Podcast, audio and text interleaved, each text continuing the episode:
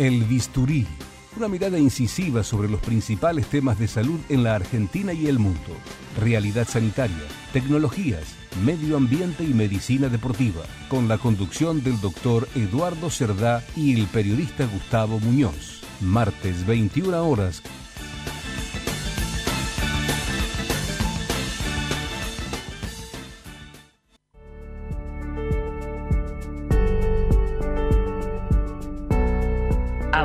Auspicia este programa Obra Social de la Unión de Trabajadores de Carga y Descarga de la República Argentina.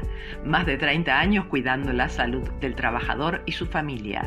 La opción para tu salud. Informes al WhatsApp 11 23 38 82 31. De lunes a viernes de 9 a 16.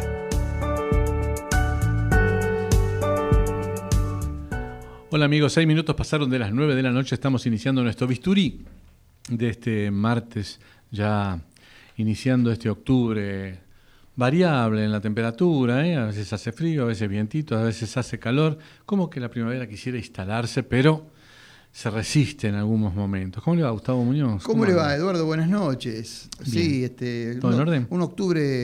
eh, Ahí, complejo. que ¿no? preanuncia Sí, sí. el verano. ¿eh? Sí, Eh, había un tema de los redondos, ¿no? Fuegos de octubre. Ah, así es, así es. Bueno, Veremos. cuénteme las vías de comunicación. Le para digo, con todo gusto. Eh, correo electrónico tenemos el bisturí del pueblo arroba gmail.com el bisturí del pueblo arroba gmail.com en WhatsApp 11 4427 2562 11 4427 2562 Eh, también pueden comunicarse con nosotros a través de Instagram donde a, a su vez estamos haciendo ya un vivo aquí a cargo de Edith Así es. el bisturí-radio del pueblo, es el- el, eh, la designación de la cuenta allí, el bisturí-radio del pueblo. Y si directamente quieren vernos y escucharnos al mismo tiempo, lo pueden hacer en el canal de Radio del Pueblo en YouTube. Bueno, muy bien. eh, no es, eh, en el caso nuestro no es algo muy halagüeño. No, no, no sé si es vista, para... pero bueno. No, pero pueden este, mirar de reojo nomás, como en las películas de terror. Vamos al editorial, ¿qué le parece? Vamos, avancemos, dele.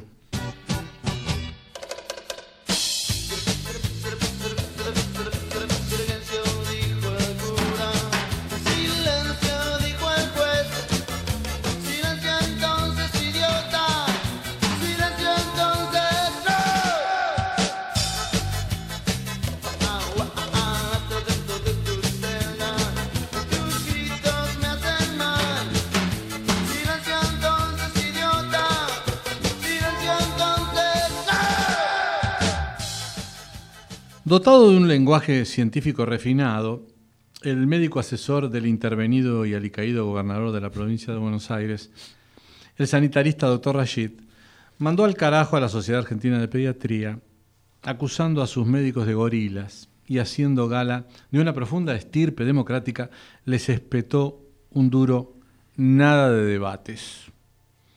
Varios días antes, el ministro de Salud de este país chico que representa el importante territorio bonaerense había condenado al grupo de pediatras por el solo hecho de solicitar a las autoridades sanitarias la evidencia científica que avalara la inoculación de los niños de 3 a 11 años con la vacuna china Sinopharm, que la Comisión Nacional de Inmunizaciones, entre otras cosas, eh, mm, fue inconsulta.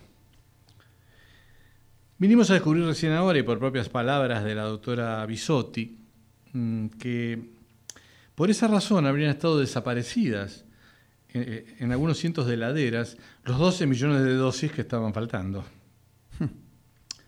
¿Será que ahora necesitamos usarlas antes de que se venzan y lleguen los millones faltantes que la Argentina compró al Estado Nacional y Popular de la China comunista?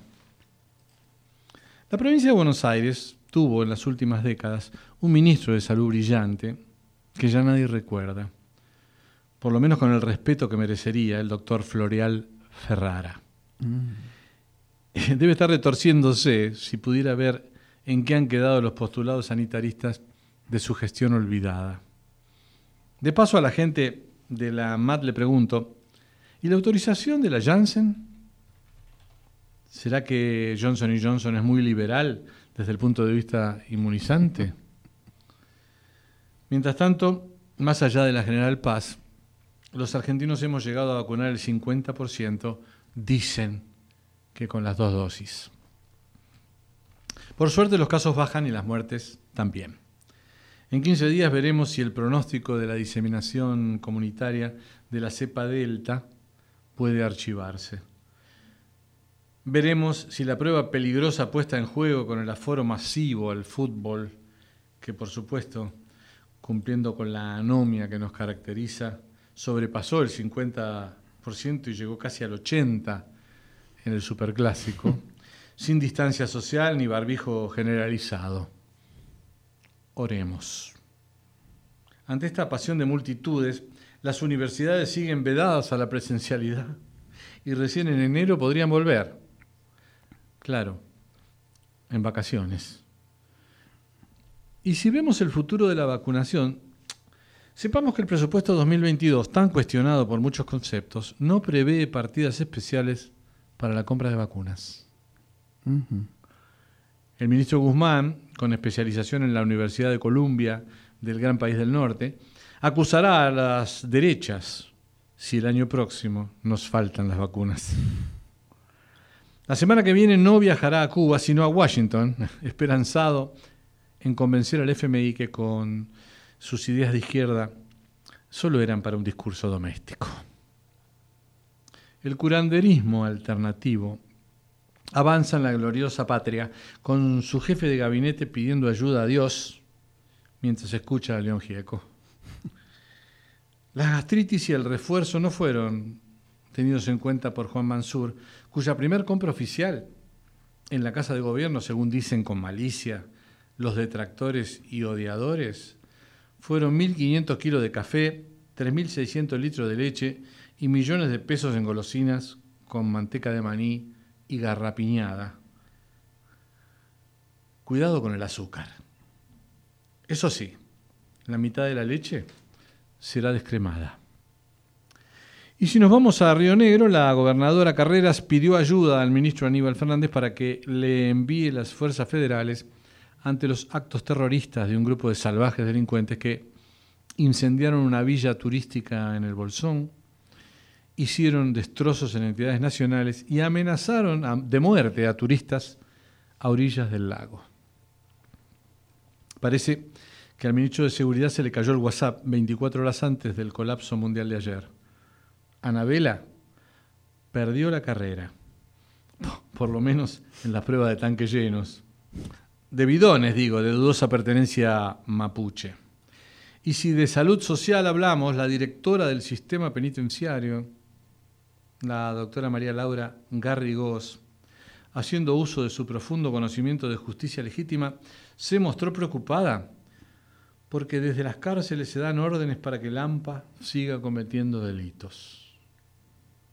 Un gran diagnóstico, clarificador por cierto. Mientras tanto, se fugan presos cortando alambres, digo, los que no fueron liberados el año pasado, Mm. para protegerlos del COVID-19.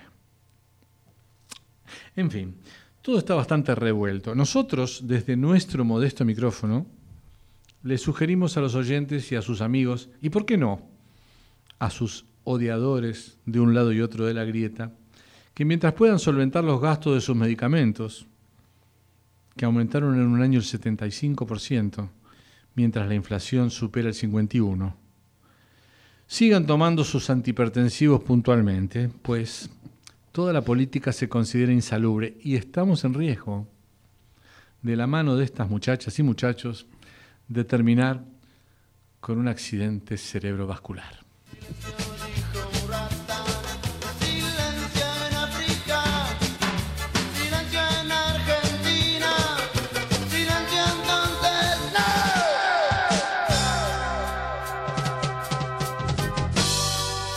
Ahí están los Cadillacs con Silencio Hospital. Así Silencio es. Hospital, sí. Muñoz. Eh, no, mira, hay tanto para comentar sobre todo lo que nos contó en la editorial que no, no- no- no- pude mantener de- o detenerme en un tema. Eh, el, el que está cada vez peor, pobre hombre, es eh, Alberto Fernández, ¿no? Es decir, hay- me hizo acordar, hay un cuento de Fontana Rosa donde el protagonista visita siempre a su tía, una tía, una mujer- muy mayor.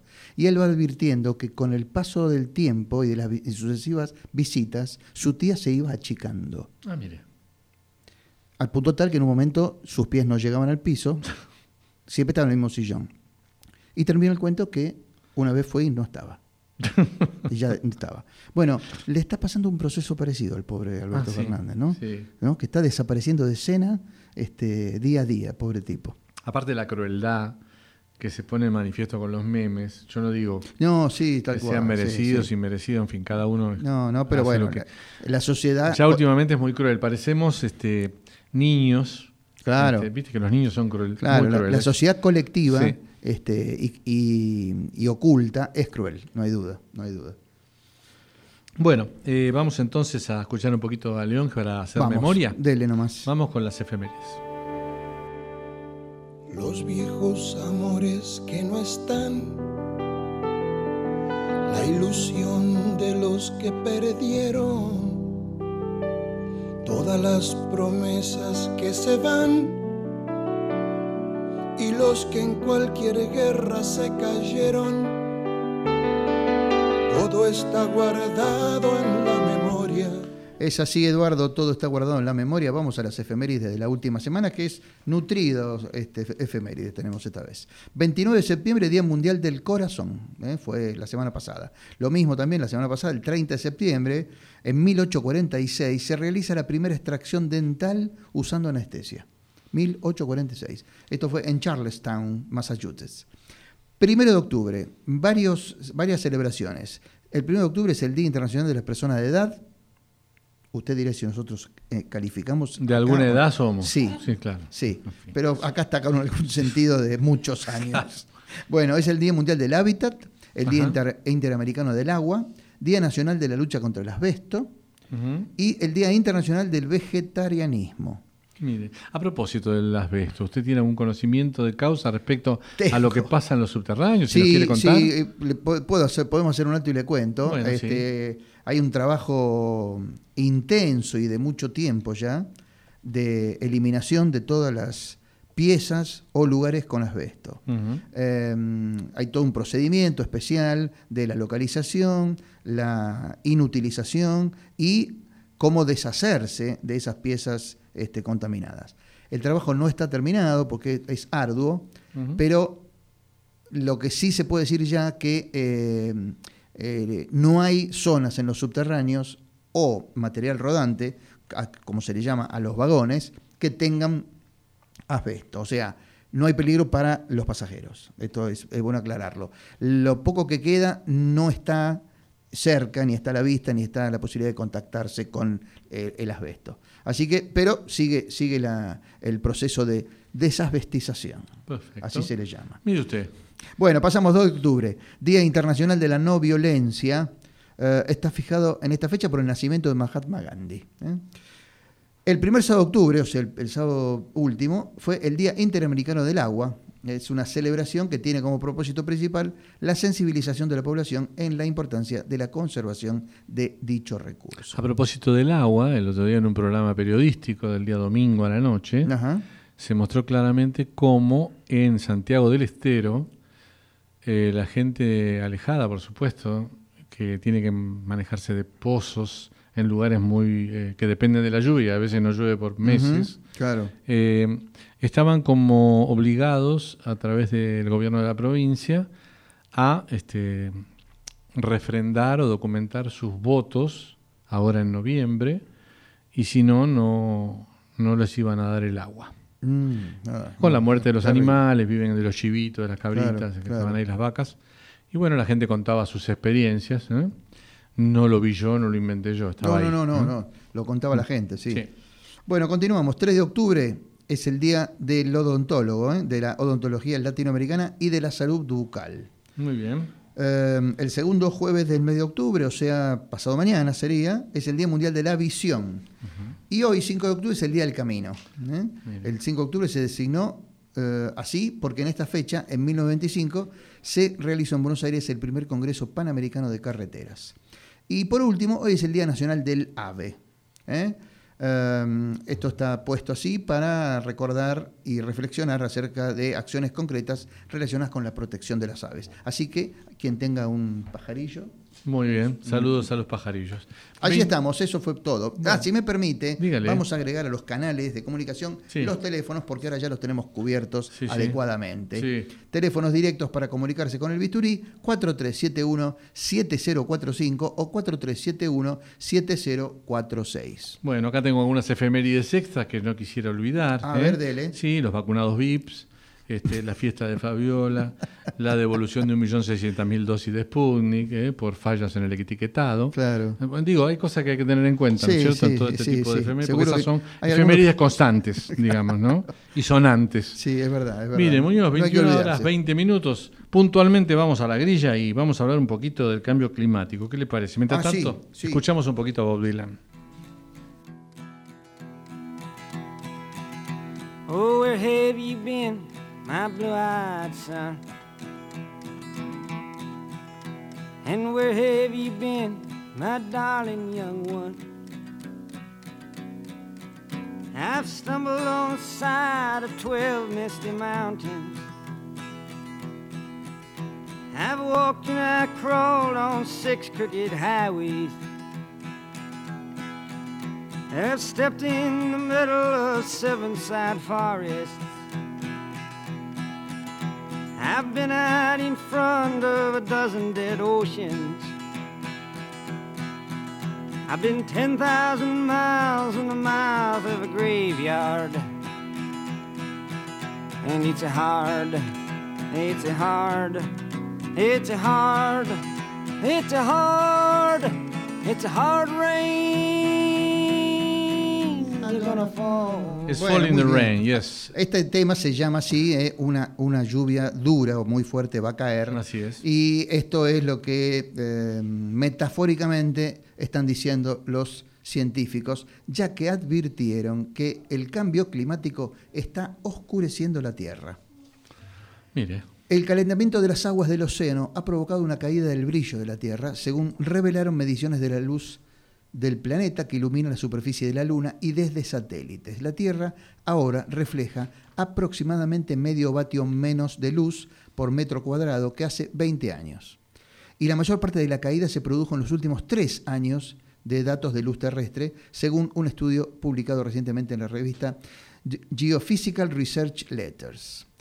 Esto es equivalente a una disminución del 0,5 de la reflectancia de la Tierra, que refleja aproximadamente el 30% de la luz solar. La caída del al- albedo, el albedo es el, mm, el índice, después le cuento por qué conozco la palabra, el índice de medición de la luz del planeta. Tiene un número, tiene un número determinado que no sé con qué fórmula se obtiene. Eh, y conozco porque yo soy muy seguidor del amigo Vangelis Papatanasius, el músico multiinstrumentista. Correcto. Y hay un disco, uno de los discos de él, que se llama Albiro 039, ujú, que es dedicado justamente a esta ilu- iluminación y lu- y luminosidad de la Tierra. eso es para, por ejemplo, Graciela Feliciotti, que piensa que nosotros solamente cantamos música nacional. Ahí está, Bueno, ahí, ahí- tenés, para vos, Ahí Graciela. tiene. Ahí, tenés. In your face. In your face. Bueno, la caída del albedo fue una sorpresa para nosotros, dijo Philip Good, investigador del Instituto de Tecnología de New Jersey y autor principal de este estudio que mencionamos recién. Eh, cuando analizamos los últimos tres años de datos, después de 17 años de albedo casi plano, eh, que se había mantenido y empezó a descender. Eh, dos cosas afectan la luz solar neta que llega a la Tierra, el brillo del Sol y la reflectividad del planeta. Los cambios en el albedo de la Tierra, observados por los investigadores, no se correlacionaron con cambios periódicos en el brillo del Sol, por lo que significa que los cambios en la reflectividad de la Tierra son causadas por algo de la Tierra. ¿eh? No, no, no es que venga de afuera el problema. Específicamente ha habido una reducción de las nubes bajas brillantes y reflectantes sobre el Océano Pacífico Oriental en los años más recientes. Eh, en la misma área, frente a las costas occidentales de América del Norte y del Sur, donde se han mm, registrado, en esa área, perdón, aumentos que las temperaturas de superficie del mar debido a la reversión de una condición climática llamada oscilación decadal del Pacífico, con probables conexiones con el cambio climático global. El oscurecimiento de la Tierra también se puede ver en términos de cuánta más energía solar está siendo capturada por el sistema climático de la Tierra. Una vez que esta importante energía solar adicional se encuentra en la atmósfera y los océanos de la Tierra, pueden contribuir al calentamiento global, ya que la luz solar adicional es de la misma magnitud que el clima antropogénico total forzado durante las dos últimas décadas. En realidad es bastante preocupante. Esto lo dice Edward Schwitterman, científico planetario de la Universidad de California, que no participó en el estudio. Durante algún tiempo muchos científicos habían esperado que la Tierra, una Tierra más cálida, pudiera generar más nubes y un albedo más alto, lo que luego ayudaría a moderar el calentamiento y a equilibrar el sistema climático. Pero lo que han investigado y, y escondido o res- este, descubierto Sí. es lo contrario, lamentablemente. Mientras el mundo entero se preocupa por super- superar la crisis sanitaria desatada por la pandemia, eh, desde la comunidad médica y científica miran con no menos preocupación lo que está ocurriendo con el cambio climático a nivel global. Bueno, eh, nos vamos a ir un poquito del Océano Pacífico a lo que es eh, la parte de agua dulce. También Ajá. podemos hablar un poco de, los- de Bien. los humedales, Sí, ¿no? también, Es un tema en sí. discusión que además tiene que ver con proyecto que está en ley que está en Sí, el la ley que está Congreso pendiente sí, en el Congreso, y exactamente. que está siendo motivo de muchas discusiones. Y bueno, desde la Tierra entonces hacia afuera vamos a ir respecto a qué es lo que hacemos nosotros adentro de la superficie Claro, terrestre claro. para que eh, este tema de los humedales esté en continua discusión. Hay una nota de Carlos Reborati, que es un geógrafo de la. Universidad de Buenos Aires, en eh, el diario Clarín del domingo 2 de octubre, que habla un poquito de todo eso. Primero, a ver, ya hemos hablado acá sobre humedales alguna vez. Sí, claro. Y, Bueno, estamos hablando de lo que antes se llamaban, dice Reborati, pantanos, bañados o esteros, ¿eh? son conocidos como humedales. Bueno, ¿qué, qué- qué función ecológica cumplen los humedales? Bueno, configuran importantes centros de lo que es la video, Sí, la, la- claro. la vi- la diversidad, Sí, ¿eh? sí, la biodiversidad, eso es la- las especies, una gran cantidad de, de fauna y flora, ¿eh?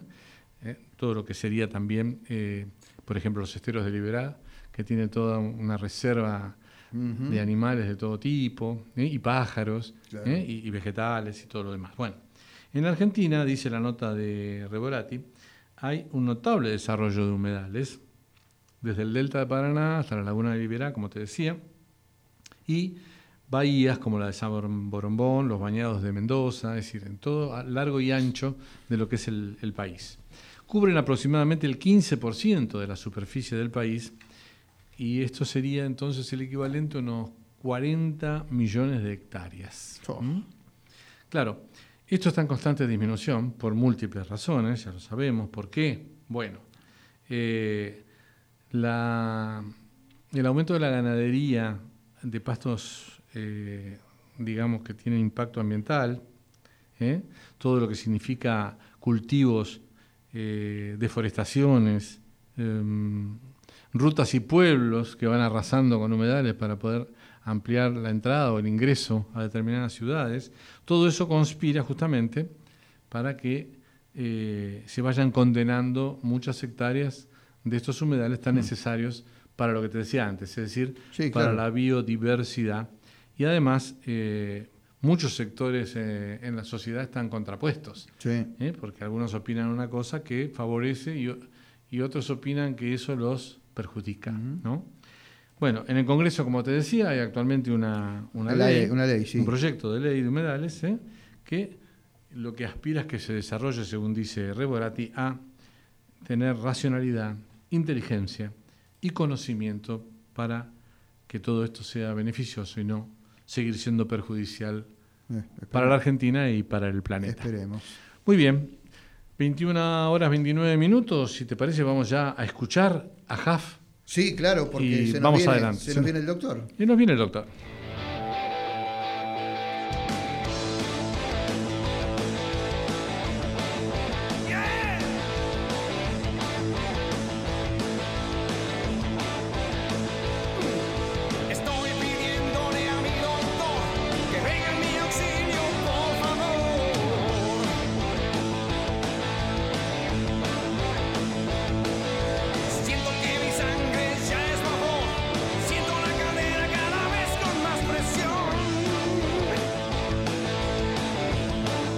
Bueno, ahí a punto de dar el top, las 21.30 en todo el territorio de la República Argentina. Y uno de los temas que nos han pedido bastante, eh, por WhatsApp y por, por mail, es específicamente las consecuencias neuropsiquiátricas o neuropsicológicas que pueden quedar en el post-COVID-19. Ajá, O sea, ¿Mm?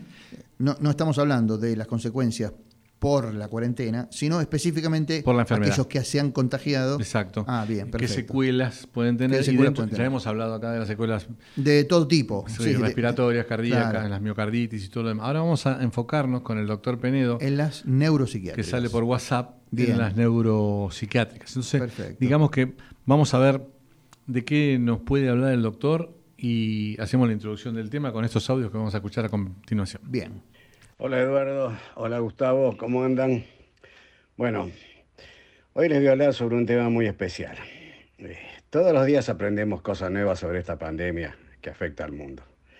Y algunas nos sorprenden, hasta diría que, que por inesperadas. Hoy voy a tratar el tema eh, de un artículo donde se mencionan las novedades, las últimas novedades, sobre las alteraciones neuropsiquiátricas que pueden aparecer durante y luego de una infección por coronavirus. Uno está acostumbrado a, a ver que los pacientes que han ingresado a terapia intensiva padeciendo coronavirus tienen este, complicaciones neuropsiquiátricas. Lo llamativo es que los últimos estudios revelan que una infección leve e incluso asintomática puede provocar múltiples trastornos neuropsiquiátricos cuando termina, digamos, la infección. Por ejemplo, un dato muy curioso. Eh, hicieron un gran estudio, más de 60.000 casos diagnosticados con COVID-19, pero que un año antes habían tenido algún diagnóstico psiquiátrico, totalmente documentado, ¿no? Y se vio que el 65% de esos pacientes tenían más riesgos de adquirir COVID-19 en comparación con un grupo de pacientes con problemas de salud física, pero que no habían tenido ningún trastorno psiquiátrico previo. Y además, durante los tres meses posteriores al diagnóstico de COVID, al 18% de los pacientes se les hizo un diagnóstico psiquiátrico y casi el 6% representa un nuevo diagnóstico, o sea, no era un diagnóstico que ya padecía el paciente, sino que aparecía en ese momento. Por ejemplo, demencia, ansiedad, insomnio. Ah, bien, ¿qué, qué porcentaje entonces de pacientes post-COVID-19 puede tener complicaciones neuropsiquiátricas y aquellos que estuvieron en terapia intensiva, que es una pregunta que siempre nos hacen, ¿sufrieron más compromisos Claro, por ¿le esto? ¿Fue peor? Más del 30% de los pacientes hospitalizados por COVID pueden presentar deterioro cognitivo, o sea, alteraciones de la memoria, depresión y ansiedad que persisten durante meses después del alta. Y estos síntomas son aún más comunes en pacientes que estuvieron internados en terapia intensiva.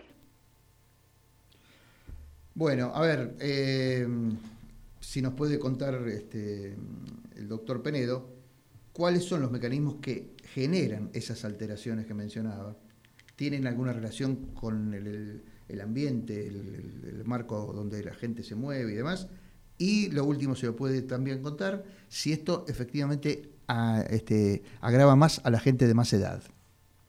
En primer lugar, los síntomas neuropsiquiátricos del COVID se deben con mayor frecuencia a una gran variedad de factores biológicos, ambientales, o sea, algunas mm, hay alteraciones de electrolíticas, o sea, de, de- sodio, potasio, etcétera. Hay inflamación del hígado, hay un deterioro de la función renal, hay complicaciones en la oxigenación, hay un aumento de inflamación y sobre todo el aislamiento que puede llevar a un delirio. Las personas de edad avanzada tienen un mayor riesgo de delirio debido a estos factores. En segundo lugar, la reacción inmunitaria producida por el virus y la autoinmunidad, o sea, la propia reacción durante o después de una infección aguda, es otro de los factores por los cuales el coronavirus puede afectar la función del sistema nervioso central. En tercer lugar, eh, los problemas de coagulación, o sea, la coagulopatía que produce, el aumento de coágulos que produce el coronavirus, puede conducir a eventos cerebrovasculares, a accidentes cerebrovasculares. El accidente cerebrovascular es el hallazgo neurológico más común en las imágenes de pacientes hospitalizados por coronavirus. Aunque infrecuente, se ha demostrado la invasión viral directa del sistema nervioso central. Algunos dicen que esto es debido a que el virus ingresa cuando se produce la pérdida de olfato, ingresa el virus directamente por el nervio olfatorio al cerebro. Otros dicen que este es un tema de eh, la sangre, que viajan directamente por la sangre y se introducen cuando la sangre irriga el cerebro, se introduce en el cerebro. Esto está muy discutido, hay toda una explicación técnica mm, como rebatiendo esto. En realidad todavía no se sabía, pero se sabe que sí, que hay un efecto directo del virus sobre el sistema nervioso central. Ahora bien, ¿qué trastornos ocasiona como secuela la infección en la órbita de la memoria y los trastornos cognitivos? ¿Se han evaluado cuadros de demencia post-COVID-19? ¿Cuáles son los trastornos que produce, los trastornos neuropsiquiátricos que produce el virus? O sea, la infección por coronavirus. Son, hay trastornos neurocognitivos, como mencioné antes. Hay poco dato sobre las consecuencias cognitivas a largo plazo. Por supuesto, porque la pandemia lleva un año y medio, casi dos años, pero todavía no se ha podido evaluar demasiado bien. Un estudio encontró que el 34% informó pérdida de memoria y el 28% de los pacientes describió una concentración alterada aproximadamente tres meses después del alta. Se observaron hallazgos similares después de infección por otro coronavirus en los que el 20% informó déficit cognitivo meses o años después de la infección. En un gran estudio efectuado, la aparición de demencia, escuchen esto, de demencia después de la hospitalización por coronavirus fue de dos a tres veces más común que lo que se observó después de la hospitalización por otros eventos médicos. El delirio es uno de los síntomas más comunes en los pacientes con COVID que se presentan en el servicio de urgencias y puede ser el síntoma único o principal de la infección. El delirio ocurre en al menos el 30% de los pacientes hospitalizados y es sustancialmente más común aquellos que requieren ingreso a terapia intensiva. Otros pacientes hablan de forma de niebla mental, o sea, tienen síntomas más leves, nunca fueron hospitalizados y presumiblemente no experimentaron este delirio, pero hablan de una niebla mental. Eh, realmente lo, lo, lo, no pensé que las consecuencias de COVID a este nivel, en el nivel neuropsiquiátrico, podían ser tantas y tan graves, ¿no? Sí, un abanico realmente Sí, de, cosas. A ver si este, nos puede decir eh, el doctor Penedo qué datos se tienen, si es que se tienen, sobre estado de ánimo, depresión, ansiedad o ruina, ideas de ruina y suicidio. Es decir, cuáles son el alcance ¿no? de las consecuencias. Otra alteración son los trastornos de estado de ánimo y la ansiedad. Durante y después de la infección por COVID, los pacientes tienen un mayor riesgo de depresión y ansiedad. Aproximadamente un mes después de la infección, del 31 al 38% de los pacientes informan síntomas depresivos. La ideación suicida también parecería aumentar, aunque está en estudio. Eh, todavía no se tienen datos precisos, pero parecería que aumenta. Y los pacientes han mencionado como que han tenido ideas de suicidio. Bueno, bien, bastante completo el panorama. Sí, Pero a mí me queda una pregunta más, que es, A ver. ¿qué otros trastornos se han visto Ajá. en esta órbita, en esta esfera? Y si hubo casos de psicosis. Ajá, ah, bien. Otro trastorno es el de estrés postraumático. Este trastorno fue uno de los más comunes diagnosticados entre los supervivientes de los anteriores coronavirus, eh, con casi 40% de prevalencia. Se supone que tiene la misma prevalencia con el actual coronavirus, o sea, con el SARS-CoV-2. Y por último, otro trastorno que aparece son los trastornos psicóticos. Al principio de la pandemia de COVID, un estudio realizado en China informó un aumento del 25% en la incidencia de trastornos psicóticos. Eh, o sea, como que el, el virus los vuelve locos, ¿no? Esta relación se ha atribuido en gran medida al considerable estrés psicosocial de la pandemia, pero también se sospechan mecanismos más directos. Bueno, estas son las últimas actualizaciones que he encontrado sobre los trastornos neuropsiquiátricos eh, que produce el coronavirus. Les mando un abrazo y nos hablamos el martes que viene. Bueno, muy bien, muchas gracias, doctor Penedo, por WhatsApp. Bastante Muy lindo, muy claro lindo y tema, amplio el panorama, que es realmente extenso. Sí, sí, ¿eh? sí. Cuando uno Cosas dice, que uno. "Uy", sí, uno dice, "Uy, me quedó un poquito una tosecita. Sí, me claro. duele acá". Bueno, fíjate Sí, cómo ahí. puede ser tan amplio Sí, eh, y, y mucho más el grave. ¿no? espinel de esta patología tan compleja. Sí, sí, realmente me sorprendió eh, las consecuencias que podía tener en, en ese, en esa órbita, ¿no? Sí, bueno, ahora le vamos a pedir a Mauricio que nos elija un tema Bien. para el próximo, bloque. Bien, eh, perfecto.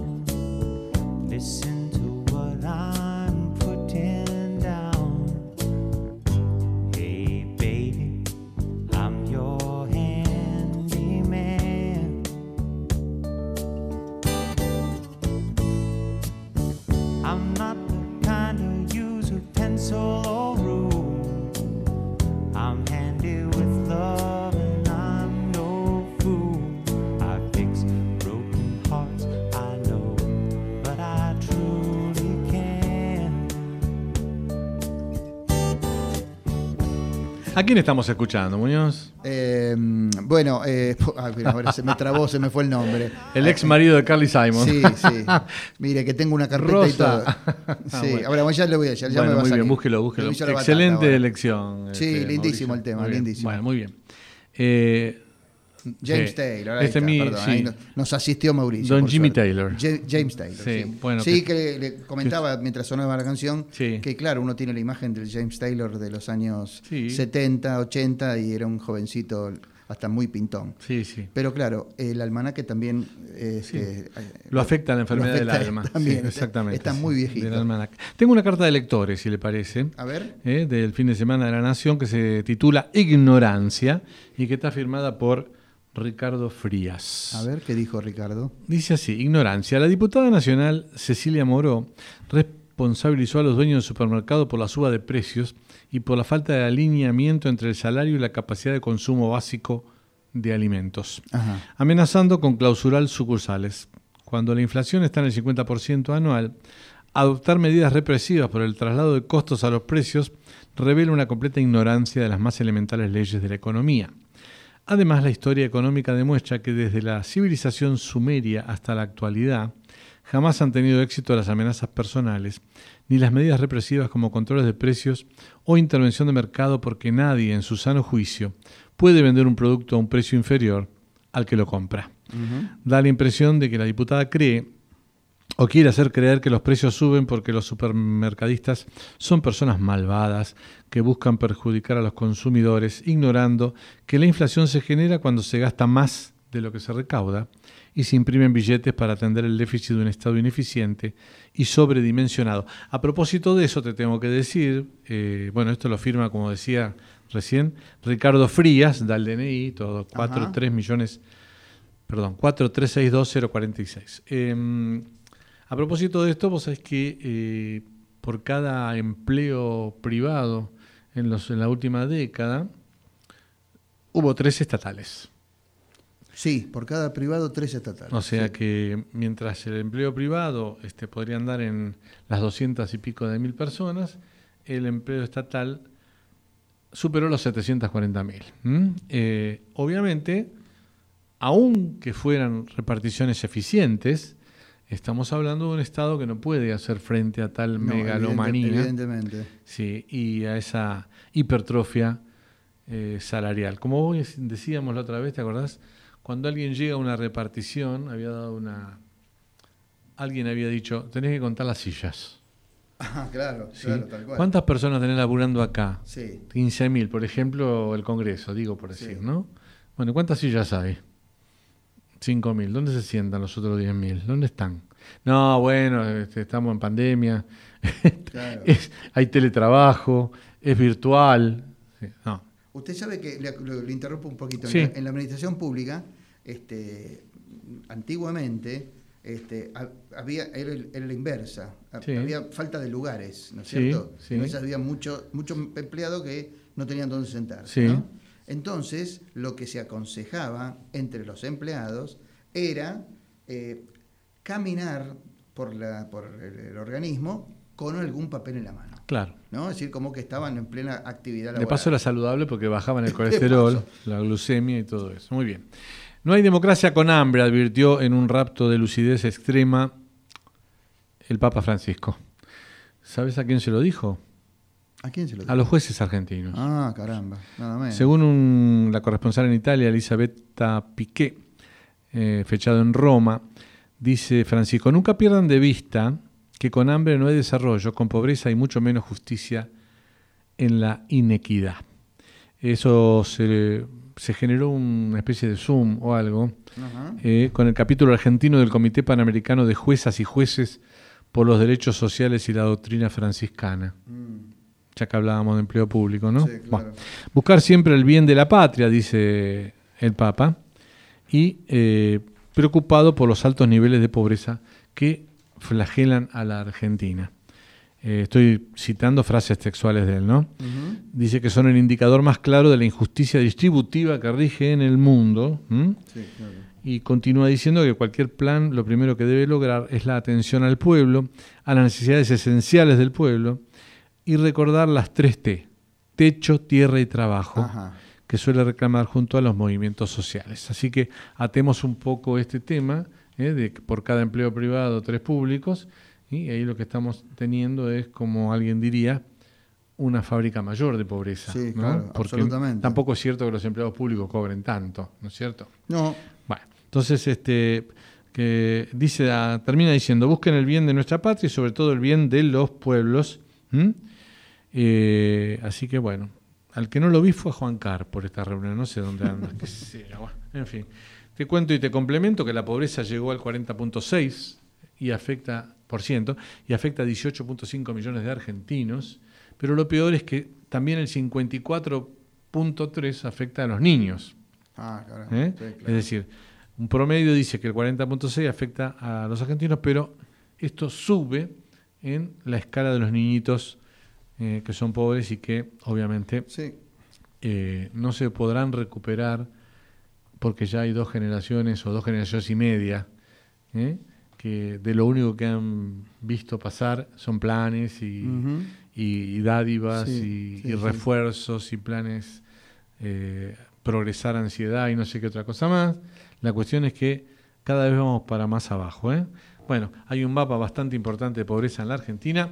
Cuando pasaron 47 minutos de las 9, Muñoz, nos vamos a escuchar un poquito a Chico Buarque. ¿Qué te Ah, parece? sí, ¿Querés repetir un poco los, los datos para...? sí, sí, la, la vía de comunicación. Sí. El correo electrónico elbisturí del pueblo arroba gmail.com, nuestra línea de WhatsApp 11 4427 2562, los teléfonos directos del bisturí 4371 7045 o 4371 7046. En Instagram, el bisturí guion bajo de Radio del Pueblo, donde ustedes pueden ver el vivo que estuvo haciendo hasta hace unos minutos este, aquí la productora del programa. Muy bien. Y por último, si quieren ver el programa en YouTube, lo pueden hacer en el canal de Radio del Pueblo. Perfecto, ¿eh? muy bien. Entonces vamos a escuchar Vamos a Chico Chico. Buarque un poquito. Métale.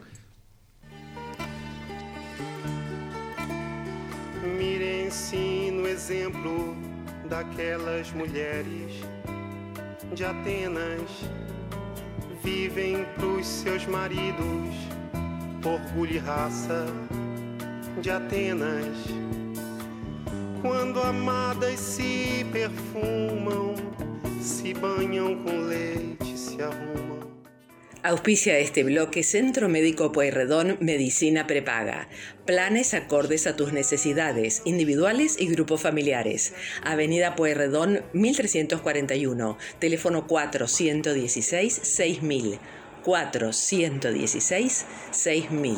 Mirem-se no exemplo daquelas. Bueno, hablando acá fuera de micrófono, podemos deducir entonces que su próximo tema es ¿cuál es el estado de salud de las mujeres en Sudamérica? Así es, por Sí. eso pusimos a Chico Verte cantando mm, Mujeres de Atenas. Claro, pero este señor hablar- Chico Buarque le aclaro que es un gran comunista que vive en París o no sé dónde. Sí, ¿no es cierto? le Sí, aviso sí, nada sí. más para que sepa. Sí, pero es, pero es un gran músico. ¿eh? No, espectacular, la ah, cosa no quita la otra. Tal cual, tal Lo cual. dijimos de Lo- Fito Páez la semana pasada. Lo hemos dicho de Fito Páez y de algún otro también. sí, sí. Este, pero bueno, vamos a hablar efectivamente de la salud en las mujeres, de las mujeres en Sudamérica.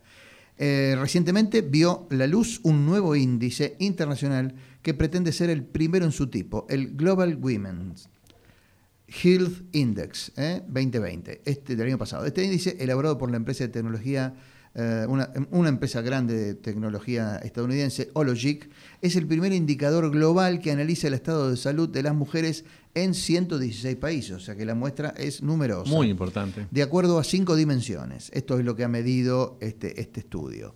Cuidado preventivo, necesidades básicas, opinión sobre segu- seguridad y salud, opinión de las mujeres propiamente, salud individual y salud emocional. Esas son las cinco dimensiones sobre las que trabaja el estudio. Em, para entender cómo funciona el índice, vamos a un caso concreto y lo vamos a ir detallando. Con 69 puntos en una escala de 1 al 100, las mujeres taiwanesas tienen el mejor estado de salud del mundo. ¿Mm? Esto implica valores de más de 80 puntos en cuatro de las cinco dimensiones que mencionábamos. Por ejemplo, en la dimensión de salud emocional, los taiwaneses o las taiwanesas tienen 89 sobre 100. Solo el 5% de las taiwanesas sintió tristeza en algún momento del día anterior a la encuesta. A diferencia, por ejemplo, del 73% de las peruanas, que es el país peor calificado en este índice de salud emocional, o en el área salud emocional. De las taiwanesas, el 85% manifestó sentirse segura caminando sola de noche. En la tercera dimensión, la de necesidades básicas, eh, tuvieron 93 puntos sobre 100, y solo el 6% tuvo problemas en algún momento de los últimos 12 meses para procurarse una vivienda. Allí está manifestado en unas líneas a qué apunta el estudio y qué números arroja. Te- me permití mirar una cosita Sí. a propósito de esto. Por supuesto que como la vida es un proceso dinámico y el mundo está involucrado imbuido en este concepto, esta semana aviones chinos Sí. sobrevolaron el espacio aéreo taiwanés generando bastante pánico. sí, sí, hubo- Eh, obviamente, si los chinos las dejan, van a seguir siendo de este nivel de despreocupación. pero con este panorama, una de ellas, este, van a Bueno, esta, esta cuenta es, esto levanta datos de, de 2020, del año pasado. y, a ¿no? propósito de las peruanas, eh, quien ha caminado por las calles de Lima en algún Mm. momento se da cuenta de cuál es el, el temor que pueden tener Claro. no solo las mujeres, sino todos los que andan caminando por Lima. Claro. No en la parte, digamos, linda, cara, No, me imagino, top de claro. Lima, sino en pleno centro de Lima, ¿no? Claro, claro. Que es bastante tenebroso caminar por allí. Bueno, en cuanto a, lo- a la dimensión de salud individual, obtuvieron un 85 sobre 100, solo el 12% de las taiwanesas manifestó tener algún problema de salud. Em, ahora que sabemos cómo funciona, pongamos al índice, este, el, el Global Women's Health Index, en el contexto sudamericano, a ver qué pasa por acá. Ahí vamos. Uru- Uruguay ocupa el puesto 39. Es el mejor país de América Latina en lo que al estado de salud de las mujeres se refiere. Obtuvo en ese caso 85, eh, 58 puntos. El mismo puntaje que España, Italia y Croacia.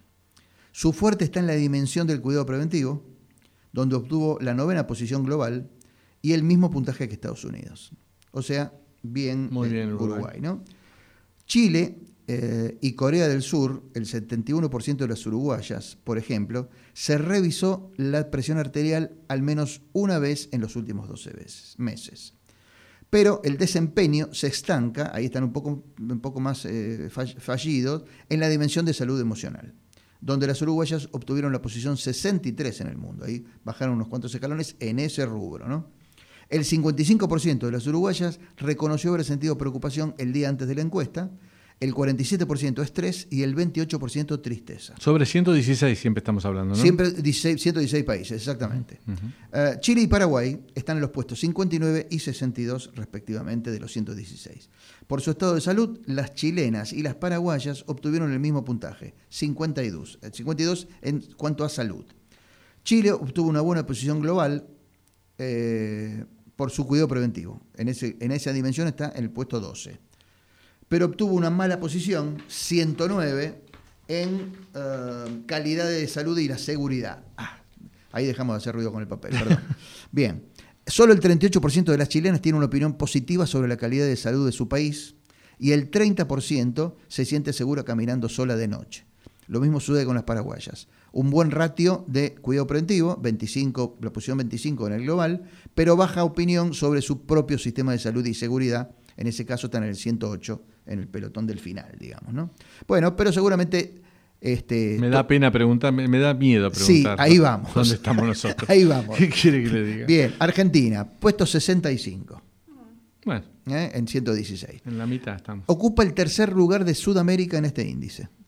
Eh, obtuvo 51 puntos, uno menos que Chile y Paraguay.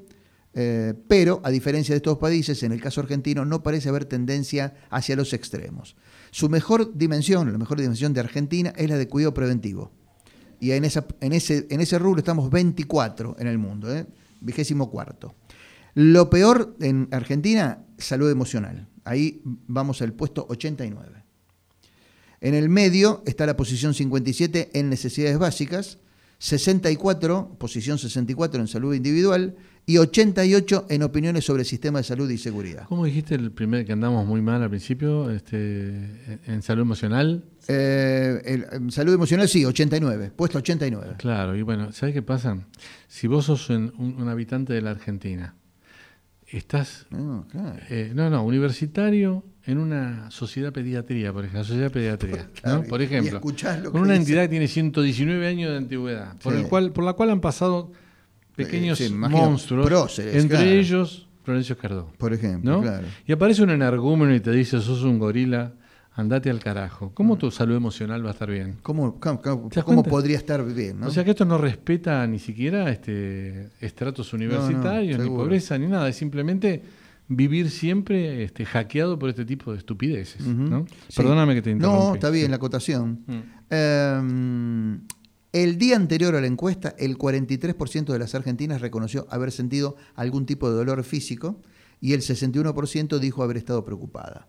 Mientras que el 40% admitió haber tenido problemas para conseguir dinero para alimentarse a sí misma o a sus familias en este último año. Y ahí estamos en el límite que veníamos Sí. hablando. ¿no? Cada vez Eh, peor. Sí. Colombia y Brasil están un poco más complicados. ¿eh? 95 y 97, la posición en los 116 países. Eh, estos dos países, Colombia y Brasil, son los más poblados de Sudamérica, obtuvieron 44 puntos, el mismo puntaje que El Salvador, Camerún y Turquía. ¿eh? O sea que ese es el, el pelotón del descenso, digamos. ¿no? Mm. En el otro extremo se ubica la salud emocional de las colombianas, 96. Eh, el 58% de las colombianas declaró haber experimentado preocupación y el 53% estrés. En cuanto a Brasil, la mejor dimensión que tiene es las necesidades básicas. Sí, ya estamos terminando. Uy, se nos va la hora, ¿no? Eh, bueno, no, a ver, Pérez, si lo podemos terminar aquí porque está... Sí, ¿qué- eh, párrafo final. ¿Qué nos deja el análisis de- regional de este índice? El informe concluye que el promedio mundial del estado de salud de las mujeres es de 54 puntos sobre 100, lo, muest- lo cual muestra que todavía queda mucho por mejorar. El promedio de Sudamérica se ubica 10 puntos por debajo de la media global y 20 puntos detrás de Oceanía. Estamos, Así es. estamos lejos. Bueno, a propósito de lo que dije yo al principio, con el- mientras escuchábamos al brillante Chico Buarque, Sí. eh, Mujeres de Atenas, eh, excelente canción. Eh, recuerdo una frase en una película argentina, una película mediocre que se llamó Tango Feroz, Ajá. que estaba trabajada por, por Fernán Miras, Mirás, Mirás. que hacía el papel de tanguito, en Sí. fin, ¿no? En otra época. Bueno, en un momento determinado hay una escena donde uno le dice, uno de los muchachos le dice, pero decime una cosa, refiriéndose a Gardel, ¿no? Mm. No era que 20 años, no es nada. Y entonces Fernán Mirás lo mira y le dice, sí, pero el tipo los vivió en París. Claro, claro. Así que bueno, Sí, sí, ¿qué vas a hacer? Cambia, Bueno, mucho la ecuación. un saludo grande a todos los extranjeros entonces, ¿eh? que les vaya muy bien. Mire, Muñoz... ¿Cómo estamos? No, estamos mal, pero vamos a pedir... algo, algo cortito. Vamos directamente sin cortina, le digo dos Sí. cositas. Usarán Sputnik nacionales en lugar de las rusas que mandaron de vuelta, ¿eh? las Ajá. falladas. Ah, Hay una mire. nota de Pablo Sigal que habla que ese millón seiscientas mil dosis componente de dos eh, que fue devuelto a Rusia ¿eh? van a ser este, reemplazadas por otras, quizá de componentes arribados la semana pasada o para cubrir parte de la devolución con algunas que haga el laboratorio Richmond. ¿eh? Eh, en definitiva, lo que dice Pablo Sigal es que no se ha tratado solo de un error del Instituto Gamaleya, sino que ese error deberá ser saldado por la Argentina. ¿eh? Así que, y una noticia para usted, la vacuna de Johnson Johnson lleva más de 10 meses frenada en el ANMAT. Qué bárbaro. Así que y yo, sabe, yo creo que tiene y algo Y yo personal. portándolo así como si nada. Claro, usted también está haciendo ostentación de vacuna de Janssen por toda la Argentina. ¿eh? Y ahí está, bueno. También una nota de Pablo Sigal habla del tema diciendo que en la urgencia se volvió la más preciada porque la gente se toma el avión Claro. y se va a Estados Unidos para dársela. Exactamente, ¿eh? El claro. tema es que, bueno, eh, cada vez lo- los pasajes salen más caros. No sé quién me dijo esta semana que había un pasaje en avión que valía como un millón y medio de pesos, ¿no? Ida y vuelta. Sí, Una cosa increíble. eh, En realidad los precios caros son si uno quiere viajar inmediatamente. Claro. ¿eh? sí, de los próximos 10 días. La demanda contenida. Bueno, nos estamos yendo. ¿eh? La señal indica o indicó Ya. las 22 en todo el territorio de la República Argentina. Muñoz, ha sido un placer compartir mismo, este programa internacional con usted. ¿eh? Y sabe qué, me tomo un avión ¿Y a dónde se va? A Taiwán. que vaya bien. Chao, Mujeres amigos. felices. Chao, Mauricio. Gracias, Chau, Antonella. chau, Chao, gracias.